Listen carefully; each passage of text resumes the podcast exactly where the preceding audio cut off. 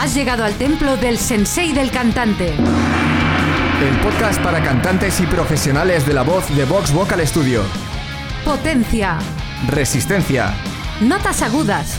Notas graves. Control. Equilibrio vocal. Soy Esther Justel. Yo soy Carlos Campaña. Si quieres saber más sobre la voz, visita nuestro blog en vtvs.es barra blog. Muy buenas. Te damos la bienvenida a este último episodio de temporada de El Sensei del Cantante. Al cerrar la temporada, hemos querido que sea un episodio especial, dedicado a resolver las dudas más frecuentes de nuestros oyentes. Lo mejor, que el Sensei nos ha dado permiso para que lo grabemos entre los dos, así hago pringar a Carlos. ¡Eh! Pues ahora empiezas tú. Vale. Pues nada, empezamos. Preocupación número uno. Desafinar al cantar. Generalmente hablando, puedes desafinar por dos motivos. Por falta de entrenamiento de oído o por falta de entrenamiento vocal. Cuando el problema es de oído, lo que ocurre es que no sabes diferenciar cuando cualquier persona o instrumento está desafinado, no solo se limita al canto. Si te encuentras en este punto y quieres empezar a mejorar tu afinación, tienes que empezar a acostumbrar a tu oído a escuchar las diferentes notas que hay y a reconocer las diferencias entre ellas.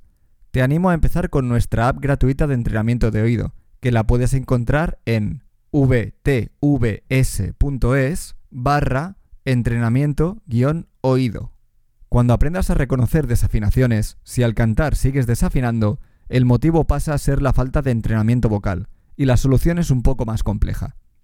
Es fácil caer en la trampa de pensar que simplemente tu voz no está hecha para cantar, pero para que veas que esto no tiene por qué ser así, te voy a poner un ejemplo. Para que una guitarra suene afinada son necesarias tres cosas. Primero, que cada cuerda tenga la tensión correcta. Segundo, que el guitarrista que la toca tenga un nivel mínimo. Y tercero, que el mástil esté bien alineado. Si escucharas tocar al mejor guitarrista del mundo con una guitarra con el mástil desalineado, sonaría fatal y seguramente pensarías que ese guitarrista es muy malo. Pero si conoces todos los factores, no lo pensarías. Con la voz es lo mismo, pero quizás no sea tan fácil de ver. Para afinar al cantar son necesarias tres cosas. Primero, que tu oído reconozca las notas que está escuchando para saber qué nota quieres cantar. Segundo, que la tensión, longitud y grosor de tus cuerdas vocales sea la correcta. Y tercero, que no existan tensiones en los músculos de alrededor de tus cuerdas vocales. Estas últimas tensiones vendrían a ser la alineación incorrecta del mástil de la guitarra. No importa el oído que tengas ni el control sobre tus cuerdas vocales que poseas. Si hay tensiones que no permiten que tus cuerdas vocales vibren libremente, la afinación no será buena. Sin duda te puedo decir que estas tensiones son el motivo más común por el que la mayoría de gente desafina. Cuanto más libre consigas cantar, mejor afinación tendrás y además el sonido de tu voz mejorará. Tienes una explicación muy detallada y algunos ejercicios que te pueden ayudar en el episodio 16 de El Sensei del Cantante. Preocupación número 2. Las notas agudas. Pero las notas agudas no nos traen de cabeza solo por la afinación, ¿verdad? A veces parece que estén tan altas que tengamos que hacer un esfuerzo inhumano para alcanzarlas. Los problemas que nos encontramos con las notas agudas pueden ser muy diferentes y muchas veces tienen relación con cómo hagas tus notas graves. Si haces tus notas graves demasiado airosas y con una voz fina, en las notas agudas parece que se te acabe el fuelle. De hecho, muchas personas creen tener problemas con la respiración porque se les acaba el aire y no les llega para cantar las notas agudas pero en realidad es más sencillo que eso. Si tus notas graves son airosas, ahí estás perdiendo todo ese aire que después no vas a tener para las notas agudas. Si tu voz es demasiado fina en las notas graves, cuando llegues a las agudas se afinará tanto que será muy difícil mantener tus cuerdas vocales juntas. Solución. Conseguir que el sonido de tu voz en las notas graves deje de ser airoso y que puedas poner una voz más fuerte cuando quieras si haces tus notas graves demasiado fuertes y tensas. Si tu voz es demasiado agresiva en las notas graves, cuando llegues a las notas agudas te vas a llevar parte de esa agresividad. A veces es cuestión de no querer, y lo pongo entre comillas porque no suele ser algo consciente, perder esa fuerza cuando llegas a las agudas. Eso hace que fuerces tu voz, porque la estás utilizando de un modo incorrecto. La solución está en aligerar el sonido, si no, te llevarás todas esas tensiones de las que te hablaba Carlos antes. Y es posible que desafines en las notas agudas porque estás empujando tu voz de pecho hacia las agudas en lugar de hacer un cambio a voz de cabeza. Una vez tengas bien tu voz de pecho, tuvieras el problema que tuvieras, entonces tienes que atreverte a permitir el cambio cuando llegues a las agudas. Preocupación número 3. ¿Cuál es mi tipo de voz? ¿Qué eres? ¿Mezzosoprano? ¿Bajo? ¿Tenor? Para empezar, te diré que no importa mucho. Es fácil obsesionarse con este tema. Si te han dicho que eres un bajo, querrás hacer que tu voz suene lo más profunda posible, con mucho cuerpo, si te han dicho que eres soprano, estarás todo el día cantando notas muy agudas. Lo más importante de todo es que tu clasificación vocal no guíe tus metas. La meta más importante de todas es que puedas cantar libre y sin tensiones a lo largo de todo tu rango vocal, de la forma más natural posible. No debes pedirle a tu voz que sea algo que no es, porque acabarás por no progresar o haciéndote daño. Si te han dicho que eres un bajo, pero eres un tenor, y te obligas a cantar notas graves tratando de imitar a un bajo, harás un mal uso de tus músculos vocales y provocarás un desequilibrio que te pondrá muy difícil cantar tus notas medias y agudas. O si te han dicho que eres soprano, pero eres mezzo soprano, descuidarás tu rango grave, llegando a atrofiar un conjunto de músculos de tu voz que te harán falta para cantar agudos con potencia, y no tendrás ni unos buenos graves ni unos buenos agudos. Dicho esto, saber tu tipo de voz al final es necesario, especialmente para tu profesor de canto. Las canciones que eliges cantar, las notas que más debes entrenar, el enfoque que le das a los ejercicios. Todo eso depende mucho de tu tipo de voz.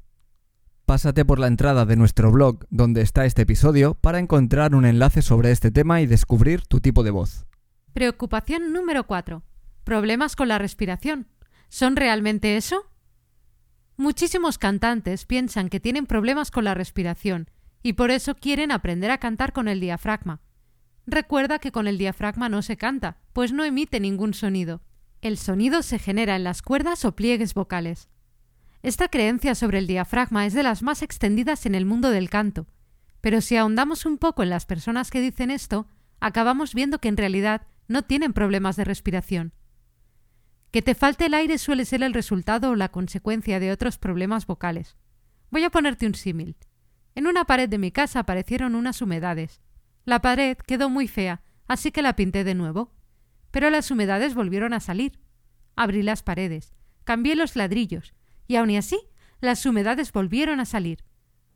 Aunque por lógica eso debería haber solucionado el problema, no lo hizo.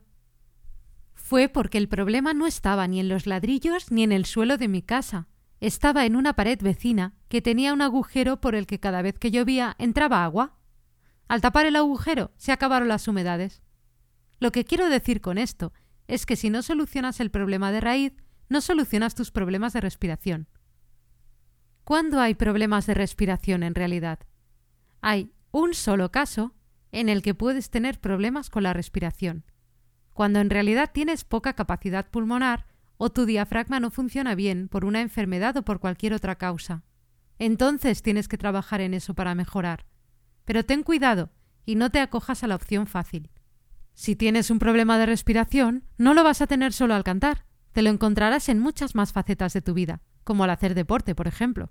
Si ese es el caso, debes acudir al médico y que él te dé las pautas para mejorar. Preocupación número 5. ¿Por dónde empezar a aprender a cantar? La respuesta obvia es haciendo clases de canto, pero puede haber muchos motivos por los cuales no puedas o no quieras hacer clases de canto aún. Las clases de canto son caras, te exigen tener un horario más o menos fijo, no puedes ir a tu ritmo, y quizás son una opción demasiado seria cuando lo que tú quieres es probar a ver si te gusta. Todos estos motivos son válidos, y por eso te voy a recomendar que empieces entrenando con nuestro programa Aprender a cantar es para todos. La razón no es que lo hayamos hecho nosotros, la razón es que tiene algo que solo tendrías estudiando con un buen profesor de canto, la personalización de los ejercicios. Sé que hay muchísima información sobre canto en Internet, simplemente buscando en Google, pero con ella solo puedes llegar hasta cierto punto. Yo no te recomiendo basar tu aprendizaje en libros, audios o vídeos de Internet. No, ni siquiera en nuestro blog. Utiliza esos recursos para ampliar conocimientos, para saciar tu curiosidad, o para probar cosas nuevas que no hayas probado, pero no empieces por ahí. Si empiezas a andar mal este camino, llegará un momento en el que tengas que desandarlo para volver a empezar. Preocupación número 6. Quiero dejar de forzar mi voz. Hay muchísimas personas que tienen problemas por forzar sus voces. Lo notan porque después de hacerlo sienten molestias en su garganta, o al día siguiente están resentidos, o bien directamente se quedan sin voz. Está claro que este es el problema más urgente a solucionar. A veces no somos conscientes hasta que ya es tarde, por lo que la solución a largo plazo es entrenar tu voz para que tu cerebro asimile la manera correcta de cantar sin forzar. A corto plazo tienes que practicar siendo muy consciente de lo que estás haciendo. Pero eso no es viable cuando estás en un concierto, porque hay muchas otras cosas en las que tienes que pensar, como en lo más importante en ese momento, transmitir lo que quieres transmitir. Así que te toca centrarte en tus momentos de práctica, donde debes olvidarte de las emociones a transmitir y ser un robot. Ya añadirás las emociones cuando técnicamente no tengas problemas. Ahora que estás en tu momento de práctica, tienes que fijarte bien en si estás haciendo fuerza al cantar.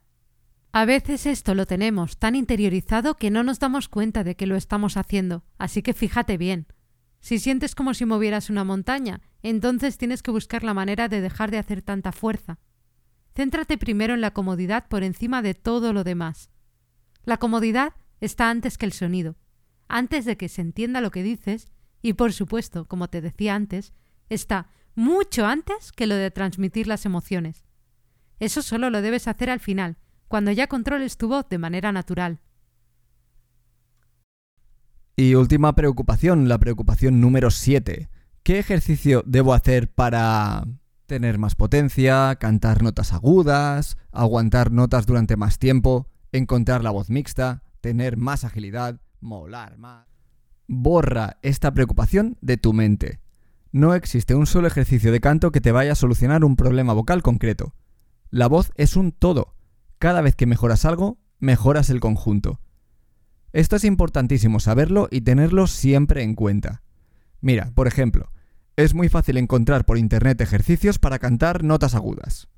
Te suelen decir, pon la boca así, envía el sonido aquí o allá y dale volumen. Pero no es tan sencillo. Primero, por lo que te comentaba antes de la personalización de los ejercicios. Los ejercicios que encuentres ayudarán, o no, a personas con cierto tipo de dificultades vocales. Y segundo, insisto, porque no existe un ejercicio que, por ejemplo, de repente te haga cantar notas agudas de forma perfecta. Siguiendo el ejemplo, a veces necesitas trabajar tus notas graves para mejorar tus notas agudas, pero esto no te lo suele decir nadie. Y aunque yo te lo esté diciendo ahora, me es imposible saber cómo tendrías que trabajar esas notas graves, o ni siquiera si tienes que trabajarlas. Por eso, olvídate de ejercicios mágicos, porque no existen.